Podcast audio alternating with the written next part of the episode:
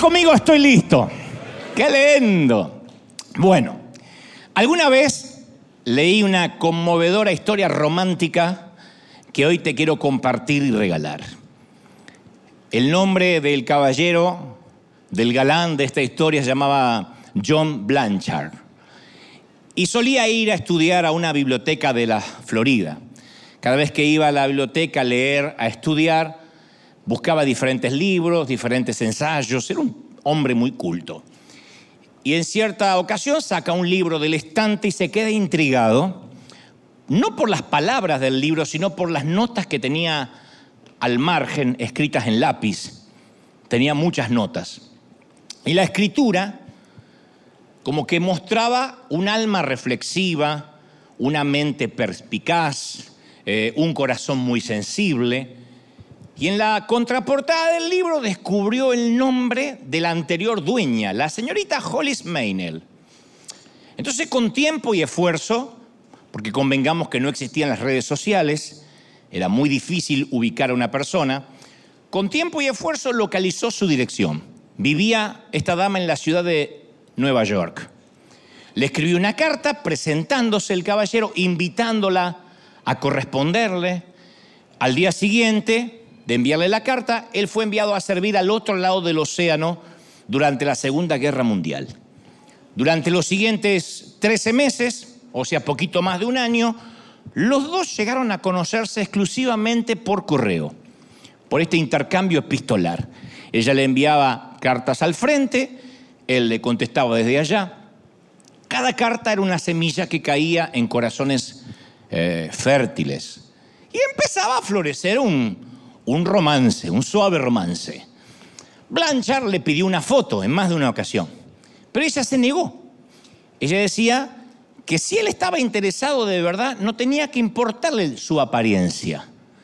Le dijo en una carta, me interesa que conozcas mi corazón, mi alma, todo lo demás es irrisorio, es irrelevante.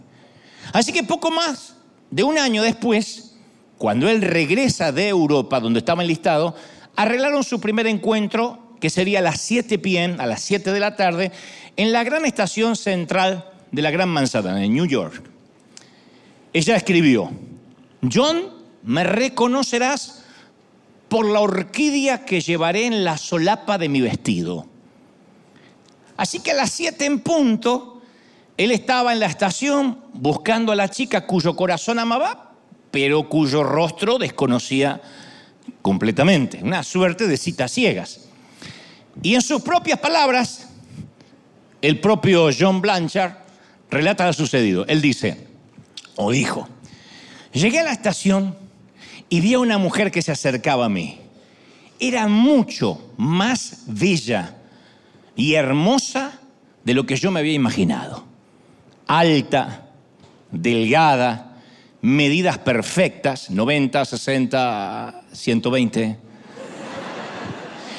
tez blanca, ojos grandes, una sonrisa que enamoraba a la distancia, un cabello negro eh, ondulado, unos labios sensuales, enfundada en un maravilloso vestido verde. Me acerqué a ella dice el caballero, olvidando por completo el detalle que no llevaba puesta una orquídea. Así que cuando por fin estuve cara a cara con la dama, ella lanza una sonrisa provocativa y dice, ¡Hey! Mira por dónde caminas, marinero. Y acto seguido siguió de largo y entonces vi detrás a Hollis Miner. Estaba de pie, detrás de la chica hermosa, con la orquídea, tal cual habíamos quedado, puesta en un vestido bastante raído, viejo. Una mujer bien pasada de los 50 años, de pelo muy canoso, recogido bajo un sombrero viejo. Era más bien rolliza, por decirlo de un modo fino, con sus pies de gruesos tobillos metidos en zapatos de tacón bajo. Y mientras veía este cuadro, la chica de verde se alejaba. En ese momento, dice John, yo me sentí tentado a escapar, a salir corriendo. Si me iba caminando rápido, si me pegaba media vuelta, me iba a perder entre los demás marineros y ella nunca sabría si llegué o no a la cita. Pero a la vez me sentí un canalla por querer escapar. Porque después de todo esta mujer regordeta, me había sostenido el espíritu durante la guerra. Tenía un alma maravillosa, sensible. Claro, no era lo que esperaba estéticamente, pero respiré profundo y como caballero que soy me acerqué. Y aunque me sentía ahogado por la amargura de tamaña desilusión, cuadré los hombros y me presenté. Le dije, yo soy el teniente John Blanchard y usted debe ser la señorita Maynell. Me alegro finalmente de conocernos en persona. ¿Me permite que le invite a cenar? Y entonces la mujer me miró maternalmente y se sonrió. Dice, mire, no sé de qué se trata, mi hijo. Pero la joven, que acaba de pasar vestida de verde, me pidió que usara esta orquídea en mi abrigo. Y me dijo que si usted me invitaba a cenar, yo debía decirle que ella está esperándolo en el restaurante que está al otro lado de la calle. dijo que era algo así como una prueba. Eso es ser una muchacha sabia, ¿eh? Se ve que la chica sabía, dime a quién amas y te doy quién eres. Pero la señorita Meinel, de nuestra historia, no es la primera persona que intenta medir el corazón de su amado con una prueba. En las escrituras, en el último sermón registrado por Mateo, el último sermón de Jesús, Jesús hace exactamente eso. Habla de una prueba. Él les enseña a todos la importancia de amor por aquellos que parecen insignificantes, estéticamente, emocionalmente, espiritualmente, lo que sea. En Mateo 25, 31 adelantó Jesús cómo será el juicio final. Detalles que se nos escapan. Porque cada vez que hablamos de estos versículos se nos escapan en qué contexto Jesús los dijo. Él dijo, cuando el Hijo del Hombre venga en su gloria, con todos sus ángeles, con todos, no con algunos, se sentará en su trono glorioso. Todas las naciones se reunirán delante de él, chinos, japoneses, eh, musulmanes, eh, de cualquier religión, raza, etnia. Y él separará a unos de otros, como separa el pastor las ovejas de las cabras. Pondrá las ovejas a su derecha y las cabras a su izquierda. Esto no es una metáfora. Esto no es una licencia poética, esto es literalmente lo que va a ocurrir. Y yo me preguntaba, ¿sobre qué bases Jesús hará su selección? ¿Cuál es el distintivo que tendrá el salvo? ¿El nivel académico? ¿Nuestra disposición para viajar a África? Los que estaban dispuestos a ir a África a mi derecha, los que no querían salir de la comunidad a la izquierda, no. ¿Nuestra habilidad para predicar? Tampoco nuestra pluma para escribir menos. Jesús aclara, entonces dirá el rey a los que están a su derecha, vengan ustedes, a quienes mi Padre ha bendecido, reciban su herencia que Él ha preparado para ustedes. Porque tuve hambre y ustedes me dieron de comer. Tuve sed y ustedes me dieron de beber. Necesité alojamiento y me lo dieron. Necesité ropa, me vistieron. Estuve enfermo, me atendieron. Estuve en la cárcel, me visitaron. Se nos escapa que en el juicio final el distintivo del salvo será nuestro amor por lo insignificante. Los colocados a la derecha de Dios serán quienes dieron comida al hambriento, calor al solitario, vestido al desnudo, consuelo al enfermo, amistad al prisionero. Jesús no dice, esto es muy Importante aclararlo. Estuve enfermo y me sanasteis, necesariamente. Estuve preso y hiciste lo posible para hacerme libre. Estuve solo y me construiste una casa. No. No dice, estuve sediento y me diste consejo espiritual. No, no, no. Él habla de algo sin fanfarria, sin alboroto, solo gente haciendo cosas buenas. Acompañando, amando, dando agua, conversación o simplemente abrazos. Y el mensaje de Jesús es conmovedor. La forma en que ustedes los tratan a ellos es el modo que me tratan a mí. Yo te confieso que hubiese deseado que él habría dicho, hubiese dicho otra cosa de lo que dijo. Porque, por ejemplo, me encantaría que la Biblia dijera que el distintivo del salvo son los libros que ha escrito, porque yo he escrito unos cuantos. Me encantaría que hubiese dicho, no, el distintivo del salvo es el número de sermones que ha predicado, porque yo he predicado cientos. Eso automáticamente calificaría para mí. Sería muy bueno que hubiese dicho, pondré a mi derecha a aquellos que han llenado estadios o auditorios o han tenido programas de televisión o de radio, porque yo he hecho todo eso. Pero no fue lo que dijo. Si queremos ver a Jesús cara a cara, tenemos, dice la Biblia, que sentarnos junto a la anciana y ayudarla a dirigir la cuchara hasta la boca. Para ver a Jesús tenemos que ir al hospital y pedirle a una enfermera que nos eh, señale quién no haya recibido visitas en días, en semanas, meses o quizás nunca. Para ver a Jesús tenemos que invitar a un café al hombre que se divorció, haya metido la pata o no, y echa de menos a sus hijos. Para ver a Jesús hay que ir al centro de la ciudad y darle un sándwich, no un sermón, un sándwich al que vive bajo un puente. Para ver a Jesús hay que ver la falta de atractivo, lo insignificante. La misma prueba que Hollis Maynell usó con John Blanchard. La misma. Los rechazados del mundo son los que llevan las orquídeas.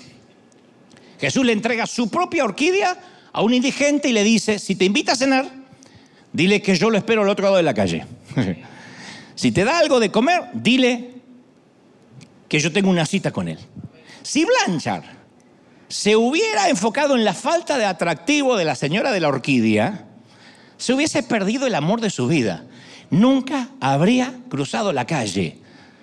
Si nosotros escapamos de los insignificantes y de los que llevan la orquídea, nos vamos a perder mucho más que el amor de nuestra vida.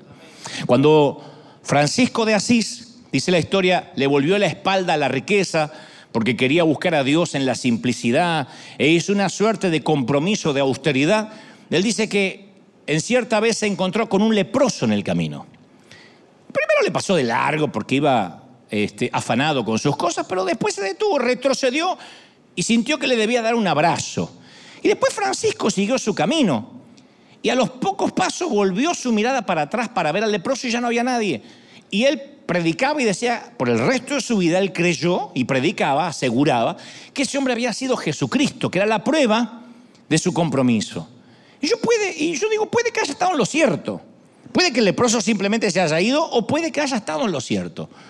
Porque Jesús vive en los olvidados, reside en los ignorados, hizo su casa en medio de los enfermos. Y a veces uno pasa por alto esa gente pensando que nada tiene que ver con Dios, cuando al contrario es Dios mismo dándonos una oportunidad. Si nosotros nos detenemos en esa persona simplemente porque Él hizo un cambio de portador de orquídea. Yo no sé si sabías de la historia del tipo de Filadelfia que fue al mercado de artículos usados y encontró un cuadro que le gustó, que la historia es verídica, por cierto. Era una litografía de una iglesia rural, costaba solo dos dólares el cuadro. Estaba viejo, descolorido, pero él, a pesar del dibujo raído de la litografía, le gustó el marco y pensó que podía usar el marco para otra cosa. Cuando llegó a casa lo abrió y cayó una hoja de papel doblada. Era la declaración de la independencia americana, lo que todos creían que era una pintura de dos dólares en un mercado de usados contenía una de las 100 copias originales de la Declaración de la Independencia impresas el 4 de julio de 1776. Entonces, a partir de ahí uno descubre tesoros valiosos en lugares inesperados. Eso pasa, y es cierto, en el mercado de usados y en la vida real. Si uno abre los ojos, muchos viven, vivimos en la rutina diaria y no alzamos los ojos para ver.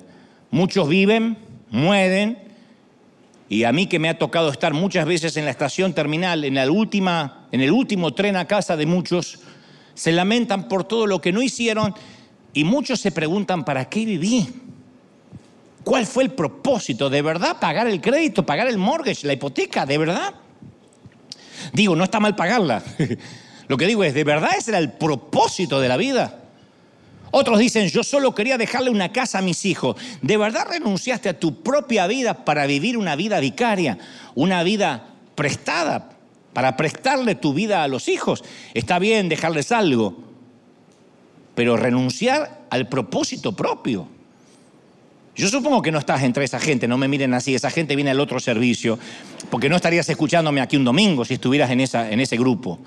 Yo sé que quieres que tu vida importe, por eso mismo te voy a compartir algo de información que a mí literalmente me voló la tapa de los, de los sesos. Es información explícita, clara, eh, directa. La nuestra es la generación de cristianos más rica que jamás haya existido en toda la historia de la humanidad. Es la más rica, la generación más rica, independientemente de lo que estén pasando. Sé que del otro lado hay gente diciendo, ¿cómo se ve que están en Estados Unidos? A donde vivas, Venezuela, Argentina, a donde vivas. Podemos viajar alrededor del mundo en 24 horas o enviar un mensaje de texto en un milisegundo. No lo hubiesen soñado nuestros bisabuelos ni locos. Tenemos al alcance de la mano la investigación, las medicinas más sofisticadas, tenemos abundantes recursos. Estaba leyendo que según informe del desarrollo humano de las Naciones Unidas, tres cuartas partes de, de los ingresos mundiales, tres cuartas partes, se dividen entre el 20% de la población mundial. O sea que la riqueza solo va al 20%. Y si se compartiera al menos un 2% de la cosecha mundial, por ejemplo, de grano, 2%, sería suficiente para borrar todos los problemas de desnutrición alrededor del mundo. 2% del grano. O sea que Dios hizo un planeta, que a veces decimos el planeta cada vez está peor, se está incendiando, el calentamiento global. Aún así, el almacén del planeta funciona. Hay suficiente comida para ofrecerle a cada persona una dieta de 2.500 calorías diarias. Y tenemos suficiente cama para todos los huérfanos del mundo. Hay 145 millones de orfanatos, 145 millones de orfanatos alrededor del mundo Casi 236 millones de personas solo en los Estados Unidos se consideran a sí mismos cristianos. 236 millones de personas son como Flanders de los Simpsons. Soy cristiano, te dicen. O sea que estadísticamente los americanos tienen, solo los americanos, los gringos, tienen los recursos necesarios para alojar a todos los huérfanos del mundo, a todos. Ahora ustedes dirán, bueno, evidentemente no todos están en situación de poder hacerlo. Hay gente mayor, hay enfermos, también hay desempleados, es cierto. Pero ¿qué pasaría si un pequeño grupo nada más de los que pululan las iglesias los domingos por la mañana lo hiciera? Supongamos un 6%, eso menos del diezmo, 6%.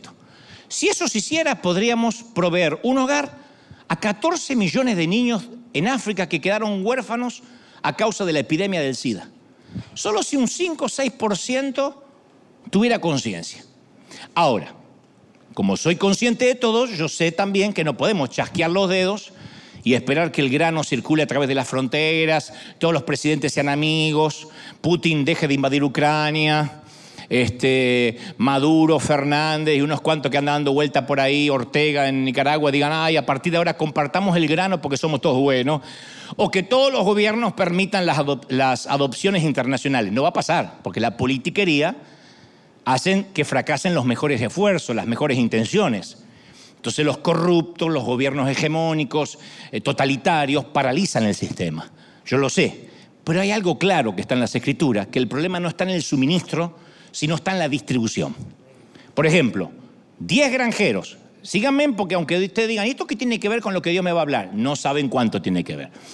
10 granjeros que son productores de leche ocupan el mismo valle. Y entre todos tienen un lote de 10 vacas lecheras. Pero las vacas no están distribuidas por igual entre los 10 granjeros. O sea, no les toca una vaca por cabeza. Uno de los granjeros tiene nueve vacas. Los otros nueve comparten dos vacas. Entonces nos parece justo y no. Pero nosotros que tenemos las nueve vacas decimos, eh, pero yo trabajé duro por mis nueve vacas. Yo trabajé duro para tenerlas. ¿Por qué las tengo que compartir? Pero esa no es la pregunta. La pregunta es, ¿Por qué algunos pocos de nosotros tenemos tanto y la mayoría en el planeta tiene tan poco? La última vez que estuve en Uganda, me di cuenta que hay muchísimos niños que no saben lo pobre que son. No tienen la menor idea porque no tienen dónde comparar. No tienen con qué comparar. No tienen acceso a internet, no tienen acceso a streaming, no tienen idea que son pobres y que comen galletas de lodo. Conocí a un tal Morati, un padre de siete hijos, siete u ocho hijos, que gana el equivalente a un dólar a la semana. Un dólar. Se rompe el lomo para alimentarlos. Un dólar a la semana. El tipo no es un criminal, no es mal tipo, no lastimó a nadie, no golpea a la mujer. Es un hombre, hasta donde yo sé, íntegro. Y yo digo, ¿por qué tanta diferencia? Porque Moratti tiene miedo, pero necesita un año para ganar lo que yo gasto una mañana en un Starbucks. Él necesita un año de trabajo para lo que nosotros gastamos en un café y, algo para comer. Parte de la compleja respuesta, ¿cuál es? Y bueno, que nació en el sitio equivocado. Nació en un sitio desprovisto de seguros, pensión por invalidez, no tienen becas para la universidad, no tienen ayudas gubernamentales ni las van a tener, un lugar sin biblioteca, sin vacunas, sin agua limpia, sin rutas asfaltadas. Nosotros tenemos todo eso, Morati no tiene acceso a nada. Y entonces en el juego de la vida, muchos de nosotros jugamos en las ligas europeas, hablando en metáfora, ¿no? Algunos en equipos nacionales pequeños pero muchos otros ni siquiera están en un equipo y no van a estarlo nunca. Porque con siete hijos y un dólar a la semana no hay forma de estar en un equipo. Pero no hace falta tener 16 horas de avión, 20 horas de avión para encontrarnos con Morati u otros como él. Los Morati viven en las barriadas que pasamos por delante cuando vamos a trabajar. Está lleno de Moratis revolviendo basura, juntando cartones, cobre, papel en todos nuestros países. Son los pobres, los quebrantados de corazón, los cautivos, los ciegos. Yo sé que hay gente que es pobre porque tiene una mentalidad miserable. Yo sé que algunos lo están pensando. Hay muchos que con mente parásita que quiere que el gobierno los mantenga. De esos también hay. Son los mantenidos por ciertos sectores del gobierno para que vayan a sus movilizaciones, para que hagan paros generales, para que corten rutas con palos y para que voten vitaliciamente por ellos, por su candidato. Pero yo me refiero a esos pobres que no son parásitos, pero que tienen parásitos en el cuerpo que le debilitan la salud, que pasan seis horas por día para recoger agua, o que el SIDA se llevó a sus padres, como nuestros huérfanos en, en Uganda. Entonces, ¿cuál es la solución a la pobreza? Se encuentra en la compasión que tenga el pueblo de Dios. La solución a la pobreza no la tiene ni Bukele, ni Biden, ni Fernández, ni Cristina Kirchner. La solución a la pobreza la tiene la iglesia de Cristo, el pueblo de Dios, la compasión. No la tiene AMLO, no hay ningún presidente que pueda tener la solución.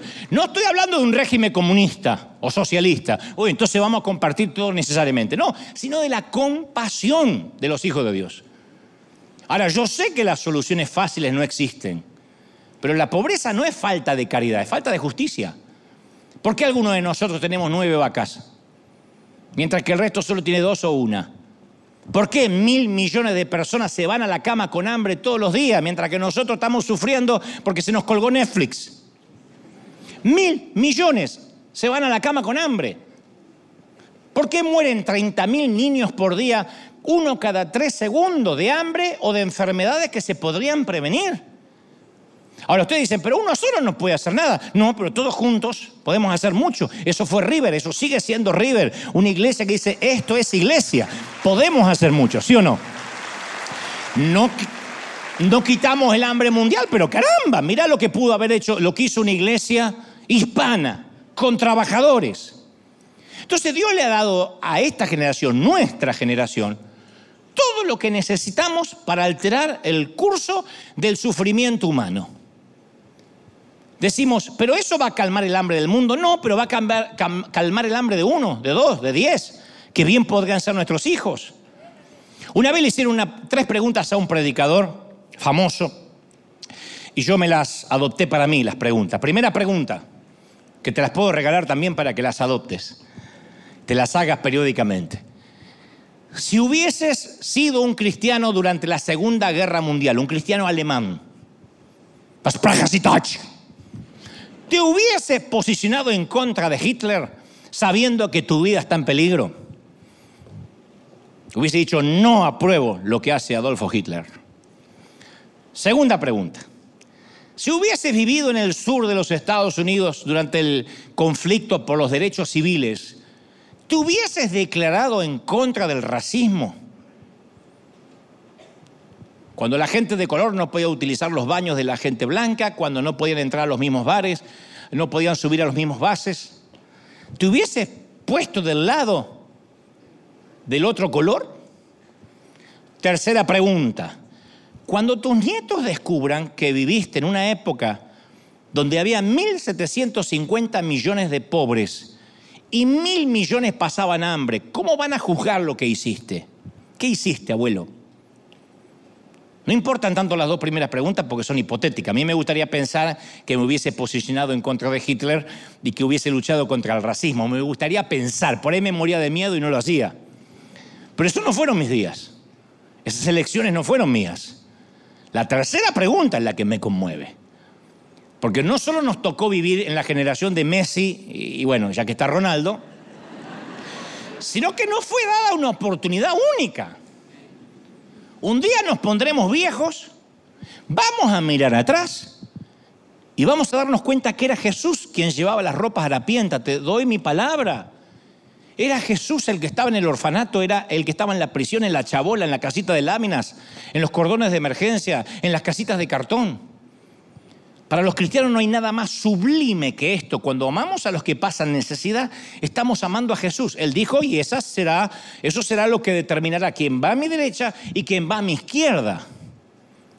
Yo hace poco volví a leer acerca de aquella pequeña mujer albanesa que nació en los Balcanes en un hervidero étnico, totalmente tímida, introvertida de niña y así lo fue de adulta pequeña de tres hermanos, y en algún momento de su vida esta dama se convenció de que Jesús andaba, ella solía decir, disfrazado de pobre.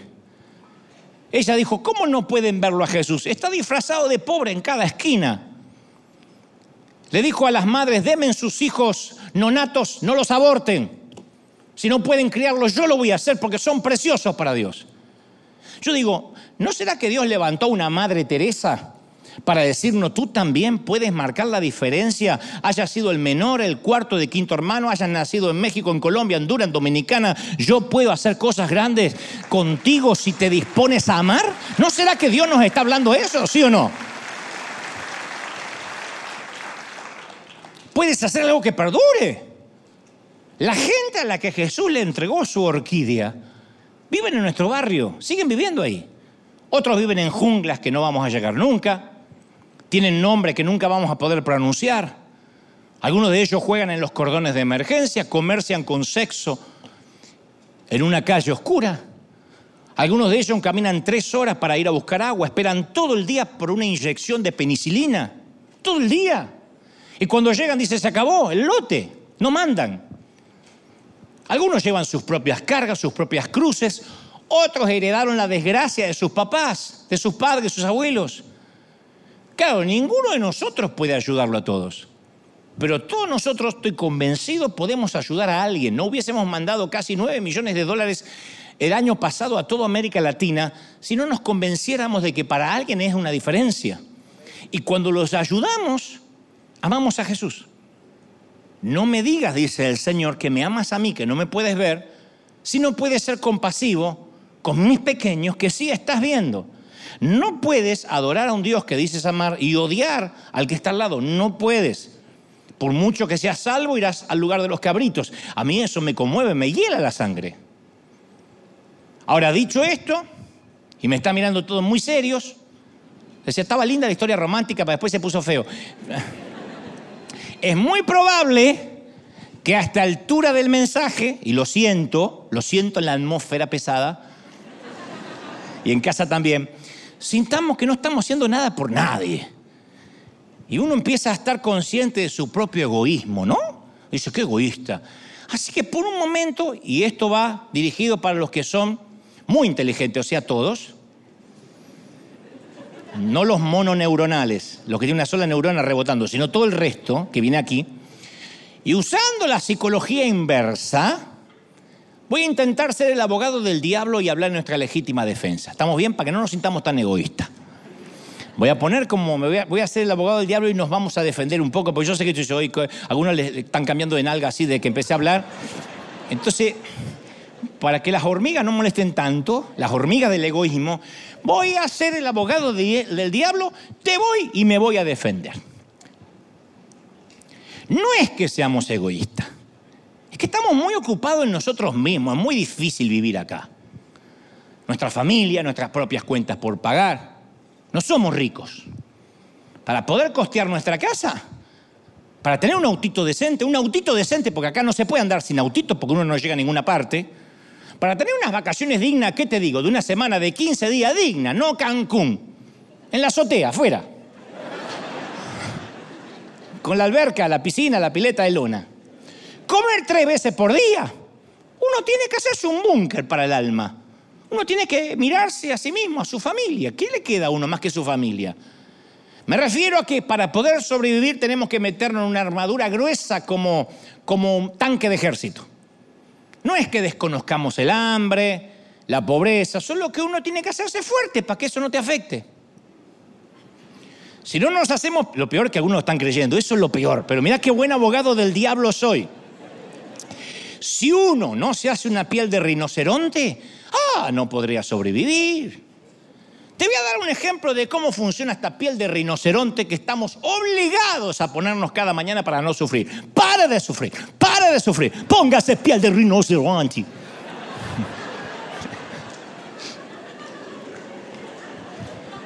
Ejemplo, vamos al mercado. Una mañana, un mediodía. Estamos esperando en la caja y notamos que la mujer de adelante está contando el dinero para pagar o está sacando cupones, que aquí en Estados Unidos se usa mucho. Pero para que me entiendan en otras partes del mundo, está juntando el dinero, el menudo, el cambio para poder pagar. Lleva cuatro criaturas así, como una escalerita pegada a sus rodillas. Se ve muy pobre la dama. Seguro es inmigrante, parece árabe o libanesa o tal vez india, no lo tenemos claro. Como siempre nosotros estamos apurados, pensamos, ¿para qué me metí en esta caja justo que la de al lado parece que va más rápido? La mujer intenta pedir disculpas en su idioma y nosotros siempre tenemos esa costumbre de que cuando no nos entiende creemos que si gritamos en nuestro idioma nos entienden.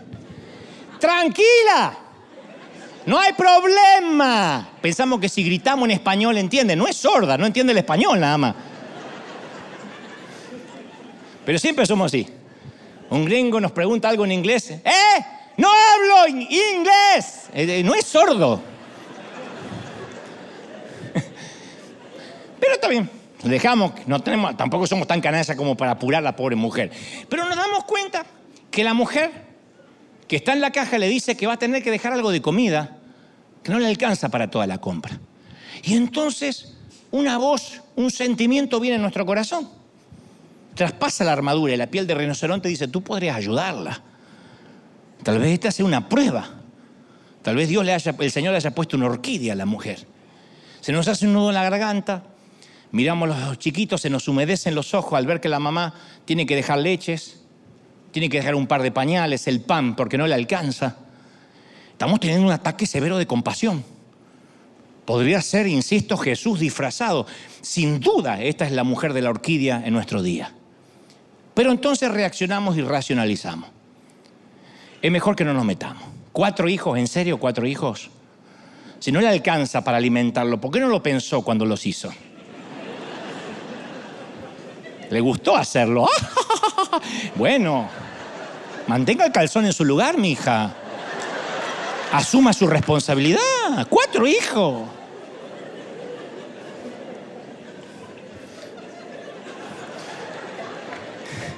Si fuera sabia, no sería, eh, no se dejaría hacer hijos. Además yo trabajo muy duro toda la semana, tengo mis propios hijos. Tampoco puedo andar haciendo beneficencia a todo el mundo que se me cruza. Después de todo, ¿a mí quién me paga la compra? A mí no hay nadie que me la pague. Y tampoco nadie me viene a ayudar a mis críos. Listo. La armadura del alma sí funciona. Levantamos los vidrios polarizados de nuestro búnker, dejamos de verla. Señor, mi Dios.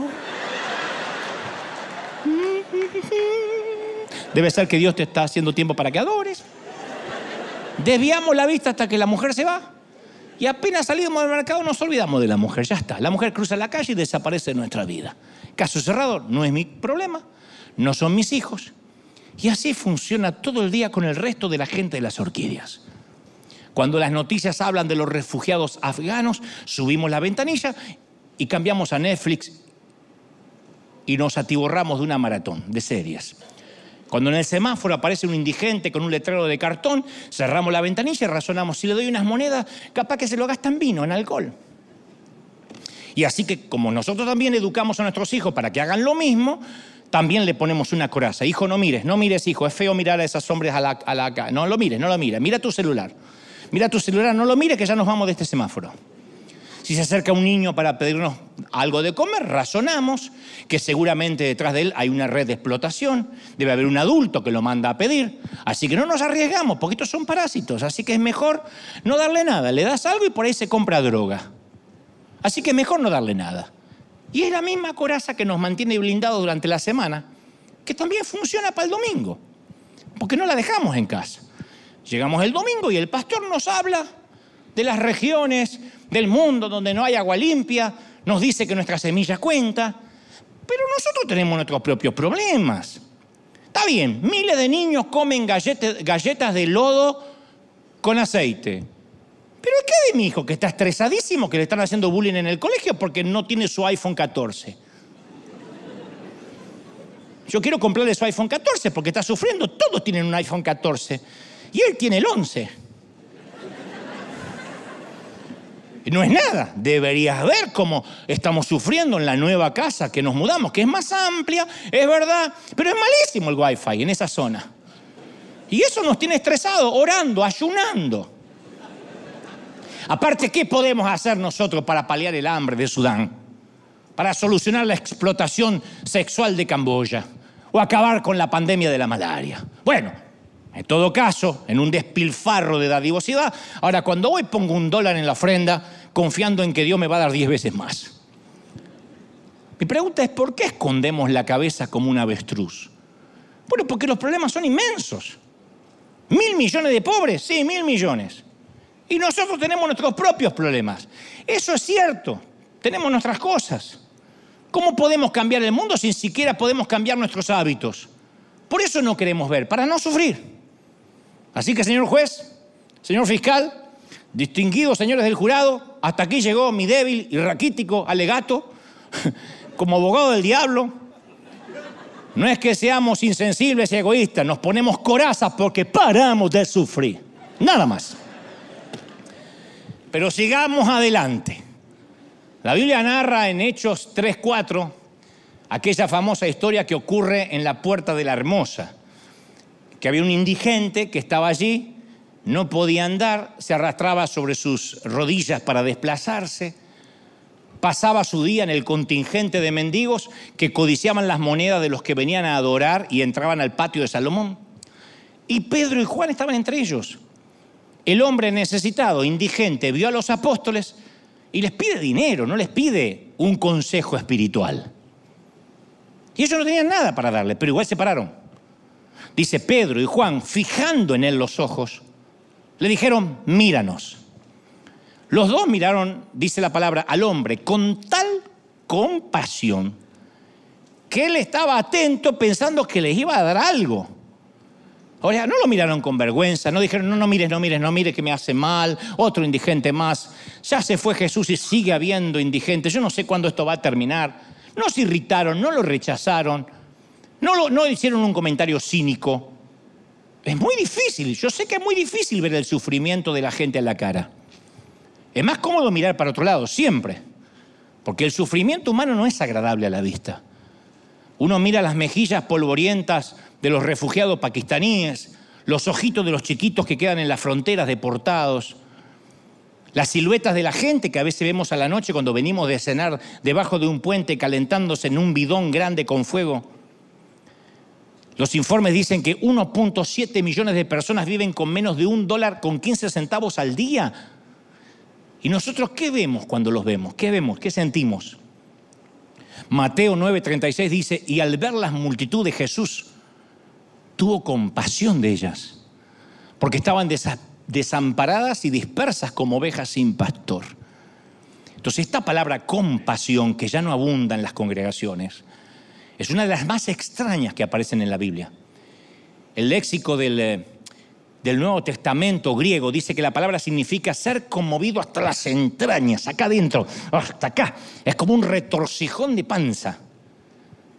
¿Por qué es esto? Porque comparte la raíz de la palabra eh, con la palabra esplagnología, que es la rama de la anatomía dedicada al estudio de las vísceras. En otras palabras, la compasión literalmente es una patada al estómago. ¡Pac! Eso es la compasión. No es, sí, sí, le di una moneda. No, no, no, no. Fui al Mac frito y dejé un dólar más porque lo mandan a África. Eso no es compasión. Eso es limosna, tip. Quizás es por eso que no queremos ver. Porque nos da una patada en el estómago. Porque uno entiende que hasta empieza a crear los hijos diferentes. Cuando nuestros mocosos se ponen a reclamar cosas que no deberían reclamar cuando ni siquiera pagan renta ni pagan la casa y se ponen a reclamar y hacen berrinches por un celular o por una conexión al wifi o por unas zapatillas que se quieren comprar de marca y uno pierde la compasión, va perdiendo el foco y de verdad empieza a preocuparse por una baja conexión a Internet. De verdad, porque somos así. Porque por lo demás no podemos hacer nada. Pero ¿qué pasaría si pudiéramos hacer algo? ¿Qué pasaría si el hecho solo de prestar atención redujera el dolor de alguien?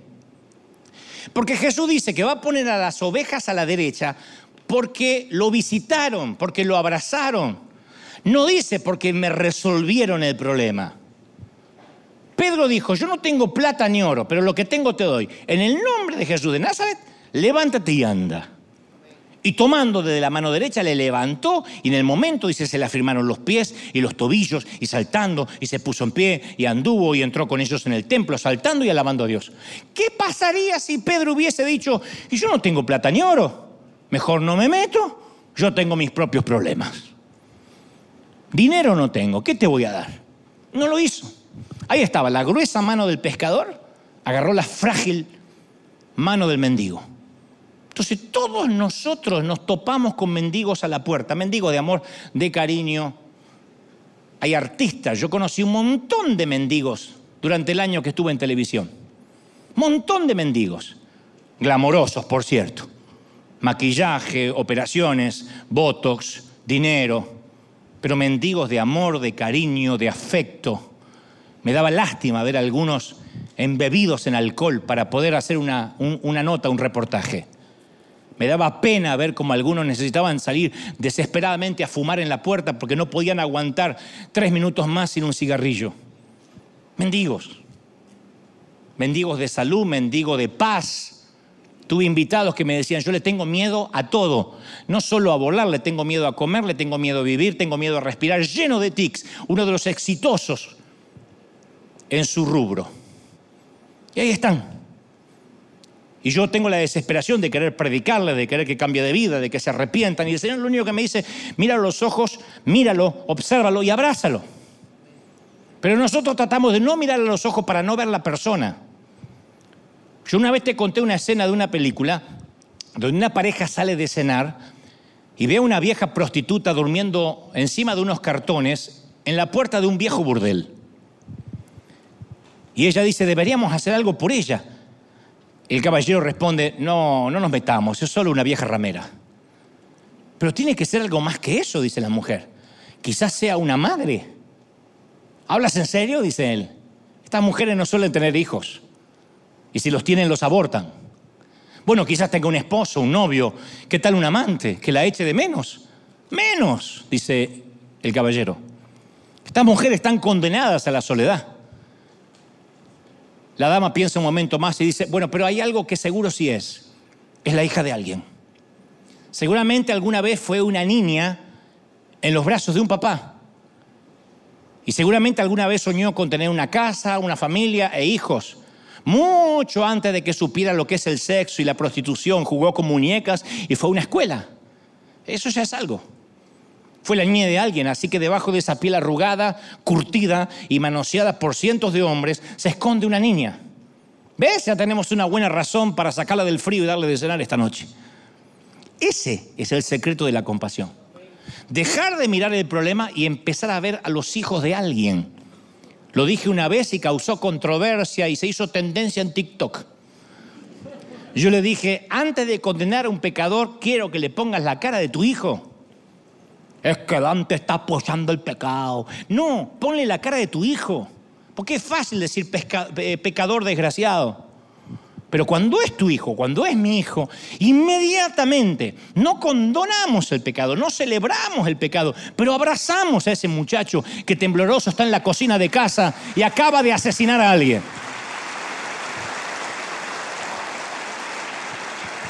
Hay algunas áreas de África del Sur dominadas por los zulúes, donde la gente se saluda con una frase que significa te veo. Ellos tienen una frase que no me pidan que la diga porque es muy difícil, pero significa te veo. Me pregunto, ¿vemos a la gente hoy en día? ¿Podemos saludar a la gente al igual que los zulúes? ¿Logramos de verdad ver a la gente? Es tan fácil dejar de ver. Tenemos tantas complicaciones, problemas, rollos, eh, eh, cosas para pagar, cuentas, biles, que es tan difícil ver a la gente. Y entonces los pasamos por arriba. Por eso quiero regresar al último sermón de Jesús. Él habló de este mensaje que guardó para el final. Es su, su mejor concierto, su mejor ópera. El mejor sermón fue el último. Yo creo que porque quiere que eso se imprima en nuestra conciencia. Cuando uno va a una obra de Broadway, es el último cuadro en el que trabajan los directores para que quede impreso en nuestra vista. ¡Wow! ¿Viste cómo terminó con todas las luces, con todo el elenco? Por eso esto es adrede, es arbitrario que sea el último sermón de Jesús. Jesús describió la escena del juicio final, el último día del gran juicio. Y en ese día Él dice que va a dictar una orden irresistible. Nadie va a poder decir que no. Obligados todos para ir. No será una invitación como cuando habló la parábola de las bodas. Será una orden y todos vendrán. Vendrán desde los barcos hundidos, el mar, los océanos entregarán sus cadáveres, vendrán desde los cementerios olvidados, los grandes panteones y los cementerios rurales entregarán sus cuerpos. Vendrán desde las tumbas de los grandes reyes y de los campos de batalla cubiertos por la hierba, donde alguna vez hubo una guerra. Y estará allí el primer muerto de la humanidad, Abel, el primero en morir. Y el último, el que está siendo enterrado en el mismo momento en que Jesús llame. Todos los humanos de la historia estarán ahí presentes. Y dice las escrituras, y estarán todos los ángeles. Primera vez que estarán arcángeles, serafines, querubines, el coro mayor, superior, inferior, todos los ángeles presentes en ese día. O sea, es el universo celestial entero, testigo de este acontecimiento. Un desenlace asombroso. El final de la historia, por lo menos la nuestra. Y entonces Jesús hará un recuento, uno por uno, de todos los actos de bondad. De todos. Cada cosa que hicimos para mejorar la calidad de vida de otra persona, por pequeña que sea. Incluso los más pequeños.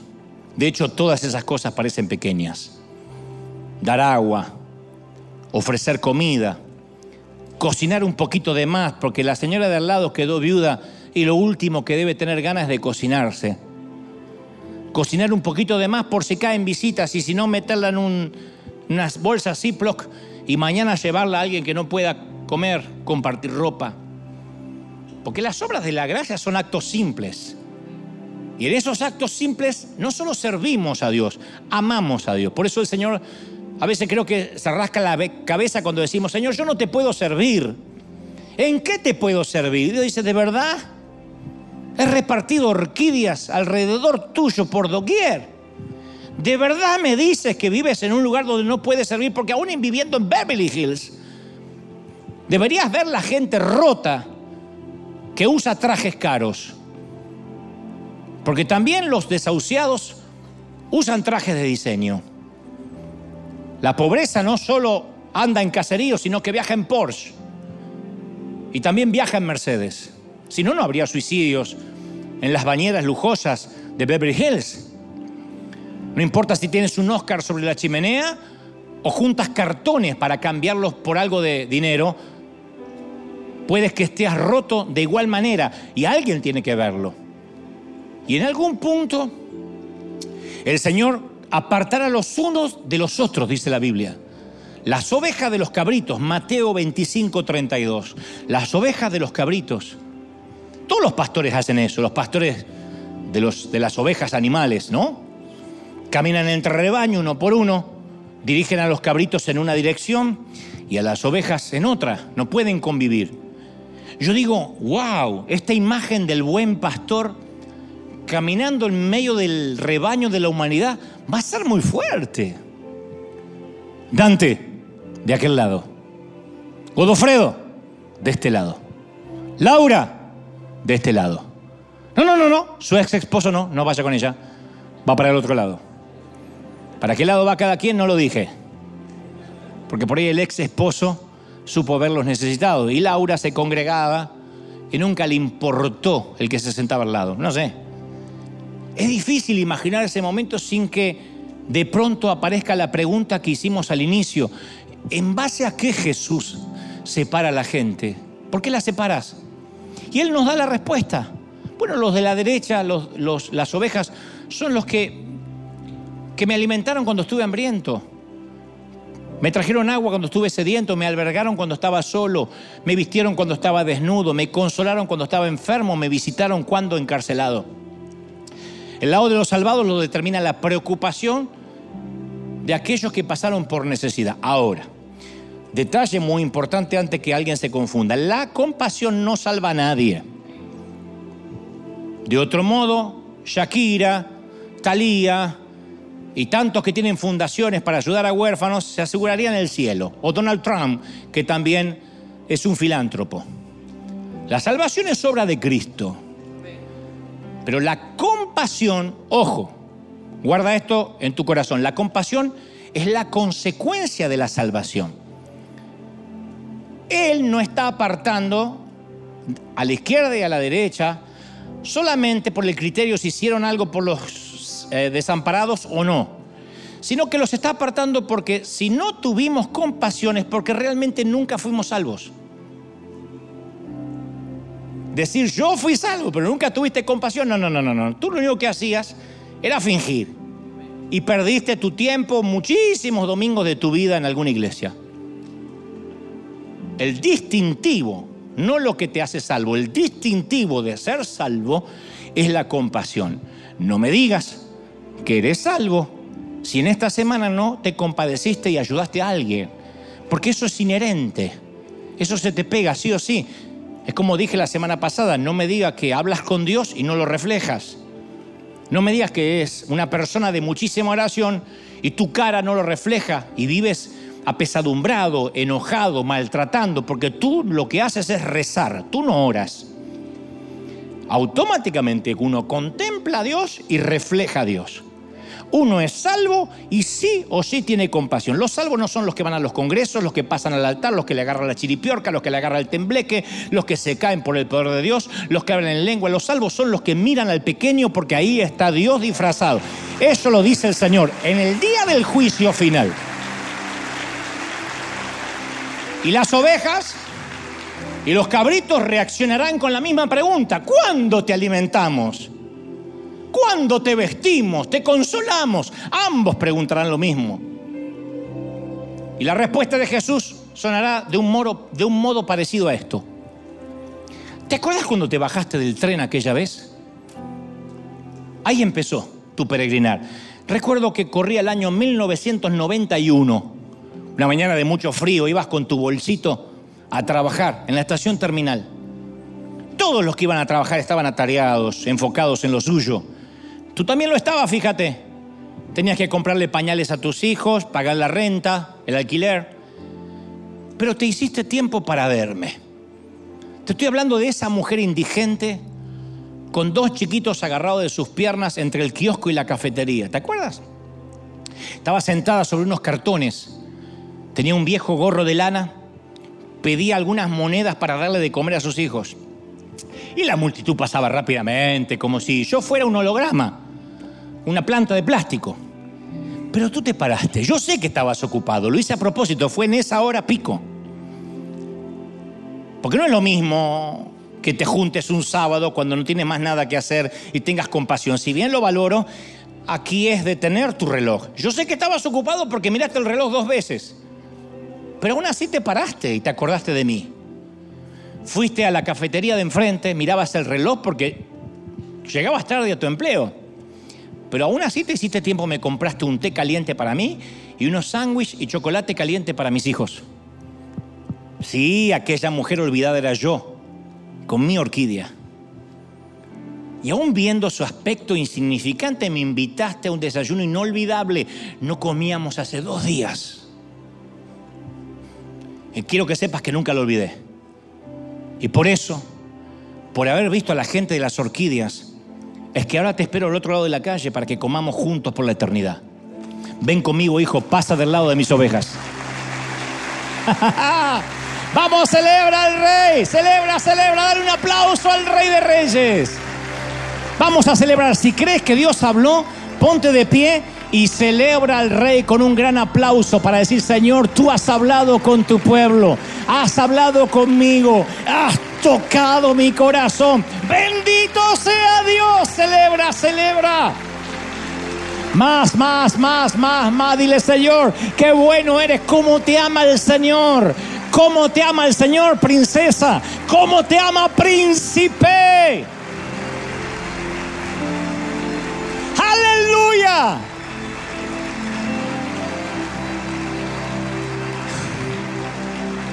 El Señor me decía, he levantado a River para que puedan ver a la gente las orquídeas. Y las orquídeas están distribuidas por doquier, en casas de lujo y en casas muy pobres. Creo que eso es lo único que nos ha sostenido.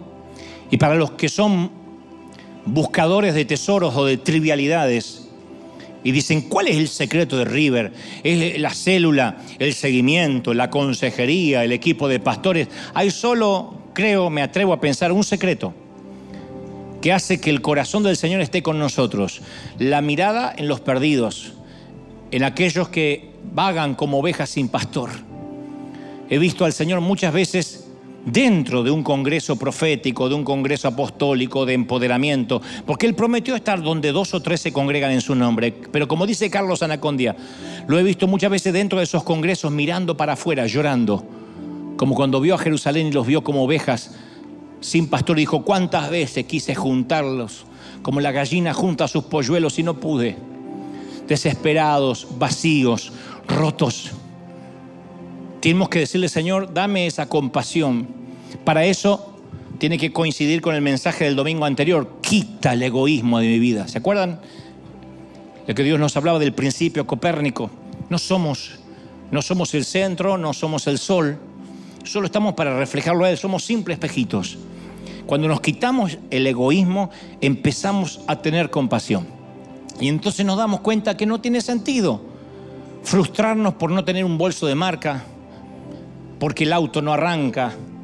Aunque todo eso pueden ser contrariedades que como somos humanos nos molestan, no va a pasar más de segundos de irritabilidad, porque siempre nos vamos a acordar que en este mismo momento, mientras que nosotros tenemos que optar por un Uber, por un taxi, por un bus o por un tren, hay gente que dormirá bajo un cartón. Y eso nos pone inmediatamente en perspectiva. Nadie regresa igual de un país tercermundista. Nunca más soportarás a uno de tus hijos quejarse porque otra vez hay fideos. Cuando viste a los chiquitos que la barriga se les hincha así, y perdonen que lo repita tanto, comiendo galletas de lodo con aceite. Entonces el Señor nos empieza a cambiar la mente, nos empieza a cambiar el corazón, nos enfoca de otra manera. ¿Qué importa lo que digan otras iglesias, otros pastores? Uno dice, ¿de verdad me pongo a discutir sobre doctrina? Cuando uno va a las calles de Nijanga, de Uganda, de Pakistán, de la India, dice, ¿de verdad estamos discutiendo? ¿De verdad estamos discutiendo por superficialidades? ¿De verdad? Viendo qué iglesia las mujeres usan la falda más larga. ¿De verdad? Lo peor que nos puede pasar a nosotros, y ya no hablo América Latina, a nosotros los que vivimos en esta nación, maravillosa nación, es que nos gane el sueño americano. Es lo peor. Que nos, llenemos de relativismo, de, que la vida se trata de pagar las cuentas, el mortgage, el auto, nuestro sueño sea comprarnos un auto extra. Es lo peor. Sí Dios quiere bendecirnos, pero donde está nuestro tesoro estará nuestro corazón. Y si nuestro tesoro está en bendecir, Dios nos va a dar más que para comprarnos un auto, pero para bendecir, para que seamos canal de bendición. ¿Tú lo crees? ¿De verdad que lo crees?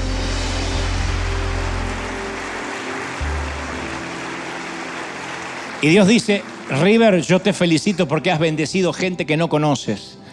Hemos llegado a países donde nunca nos van a dar las gracias y hay gente que ni sabe que esto vino de una iglesia. Solo dicen, gracias Jesús, es lo único que sabe. Por esa conexión divina, esa triangulación eterna que hemos hecho, es lo que el Señor hace que anote en su libro de memorias. Lo has hecho. Eso es la ofrenda. Eso es dar. Por eso me, me exaspera, me violenta diríamos mi país, me calienta mucho. Cuando alguien hace pactos de dinero, pasa aquí, si quieres un, auto del año, trae tus mil dolaritos y trae diez mil más si quieres que Dios te dé tu casa. Porque Dios nunca dijo que la prosperidad vendrían para nuestros lujos. Dios nos prospera para que veamos al pequeño, para que demos comida al hambriento, para que demos agua al sediento, visitemos al preso. ¿Tú lo crees de verdad? Y Dios dice, Iglesia, te he levantado como un estandarte, como un lighthouse. Te he levantado como un, faro en medio de la niebla. Y los que no, dile Señor, lléname de compasión.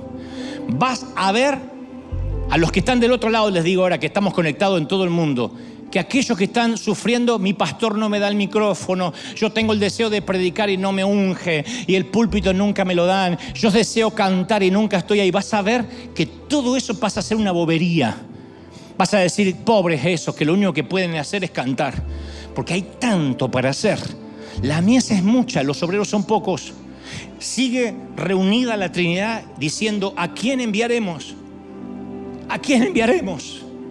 Todavía esa reunión de board, de comité en los cielos, no se terminó. ¿A quién enviaremos? Y Él deja que oigamos la reunión para que alguno de nosotros digamos, Señor, aquí, envíame envíame. Hace falta teología, hace falta doctorado para comprarle un sándwich a alguien. Hace falta, lo único que hace falta es conexión con el Espíritu Santo. Para que Él mismo te diga, págale al que viene atrás. Aunque no lo vuelvas a ver, Dios te va a hablar y Dios va a abrir puertas donde no lo hay. ¿Tú lo crees? Yo siento que eso va a ocurrir. Y va a empezar. Miren, va a empezar una cadena de favores. Cuando esa cadena de favores empiece a articularse, esto no se va a detener. Puede que veamos que somos una congregación pequeña en relación a los miles que mueren de hambre por día. Pero la cadena de favores funciona así. Ustedes saben cómo son las modas en Internet, las modas en Instagram cuando dicen es tendencia, está en topic, es, eh, está en topic de tal cosa o, determinada estupidez, o alguien que hace una bobería, o alguien se tira hielo en la cabeza, de repente se hace viral. O Shakira se le ocurre despechada con poner una canción y el planeta entero la está tarareando. Esto significa que somos la generación con más posibilidades que nunca. Podemos hacer viral la compasión podemos hacer viral la solidaridad, podemos hacer viral el dar. Más bienaventurado es dar que recibir. ¿Tú lo crees? Vamos, levanta tus manos al cielo, levanta tus manos al cielo. Vamos a orar. Vamos a pedir que Dios nos llene de compasión, no importa los años de cristianos que tenga. Vamos a pedir que Dios nos dé compasión, que podamos ver a las personas por encima del problema. Vamos, todos orando, todos, todos, todos. Presencia del Espíritu Santo, clamen, clamen, clamen. Los que hoy están por primera vez aquí en sus casas, no importa si eres católico, testigo de Jehová, musulmán, Dios me dice que Él tiene un plan para tu vida. Tienes que decir, Señor, cambia mi corazón, perdona mis pecados. Dile al Señor que perdones tus pecados. Dile al Señor que a partir de ahora recibas esta palabra. La compasión viene con la salvación. Vamos. Levanta las manos y comienza a clamar. Clama, clama, clama, clama al Señor de señores. Levanta las manos y bebe, bebe, bebe de este espíritu. Clama, clama. Dile, Señor, hay algo bueno. Hay algo bueno a ti que, que, se va a, va a llenar nuestro alma, nuestro corazón, nuestra mente. Yo siento que esta palabra llega hasta los confines de la tierra, pero profundamente llega a los confines de nuestro corazón. Ahí está, ahí está, ahí está. Dios te está trayendo a tu mente gente indigente, gente con una orquídea, gente que no habías visto. Y hemos estado mirando la dama de verde. Y por mirar aquel sueño propio nos hemos perdido lo que realmente Dios tenía. Si tú pones los ojos en los que no ves, en los insignificantes, yo te abriré puertas, caminos, dice el Señor. Asegúrate, asegúrate que tu corazón esté calibrado con el mío, dice el Señor. Pastores, queridos consiervos, les hablo a los queridos guerreros, a mis consiervos, a mis compañeros, mis obreros de línea de todo el mundo. Vamos, dirige tu iglesia, dirige la congregación que Dios te dio en pos de las almas. No más entretener evangélicos, no más entretenimiento para creyentes, no más, no más divertimento para los de adentro, no más escuchar qué quiere la gente. La gente no sabe lo que quiere. ¿Cómo la gente va a saber lo que quiere si no sabe diferenciar el agua de la arena? La gente no sabe que tiene sed hasta que tú no les muestres el agua. Y Dios me dice que te diga, hijo, es tiempo de cambiar el paradigma, es tiempo de cambiar la visión, es tiempo de enfocar, enfocar la iglesia de Jesucristo como en el libro de los hechos, como la iglesia primitiva, en los perdidos, en los miles, en los miles que vagan sin pastor. Hay miles que necesitan consejería allá afuera, hay miles que necesitan visitas allá afuera, hay miles que necesitan abrazo hacia afuera. Yo estoy con ellos. Esa es mi iglesia, dice el Señor. Levanta las manos, bebe, bebe, bebe. Vamos toda la iglesia. Últimos minutos, pero estamos adorando, estamos clamando, estamos pidiéndole al Señor que haga una obra nueva. Impresionante. Todos, todos, todos, todos. Presencia del Espíritu sopla, sopla, sopla. Ahí está. Ahí está la mano de Dios. Uy, más, más, más, más, más. Impresionante lo que Dios va a hacer. Hay compasión que se libera. Hay algo fuerte que se libera sobre niños, jóvenes, ancianos, adultos. Hay algo más allá de nuestra vida. No se trata de nosotros, se trata de Él. Padre, he transmitido lo que creo me has dicho que diga este tu pueblo. No he omitido, no he quitado nada. Lo que creo es tu revelación. Sella esta palabra ahora con tu espíritu. Sea carne en nuestro corazón, en nuestra vida, atada a nuestro cuello, escrito en las tablas de nuestro corazón. Lo creo, lo declaro. Bendigo a esta gente. Te ama el Señor, te ama princesa, te ama príncipe. Como te ama el Señor. Dale el mayor aplauso de la historia al Rey de Reyes. Aquí vamos a cerrar adorando. En casa nos despedimos. Chao, hasta el domingo que viene. Gran aplauso al Rey.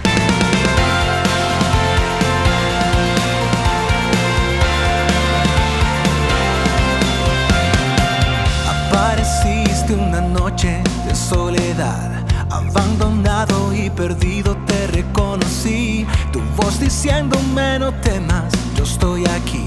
El Padre me envió por ti y me curaste las heridas, me sanaste mi Jesús. Todas mis cargas las dejaste allí en la cruz. Algo tan grande no lo puedo comprender Oigo tu dulce voz diciéndome una y otra vez, oh, oh, oh, amado una y otra vez, oh, oh, oh bienvenido a River, eres amado.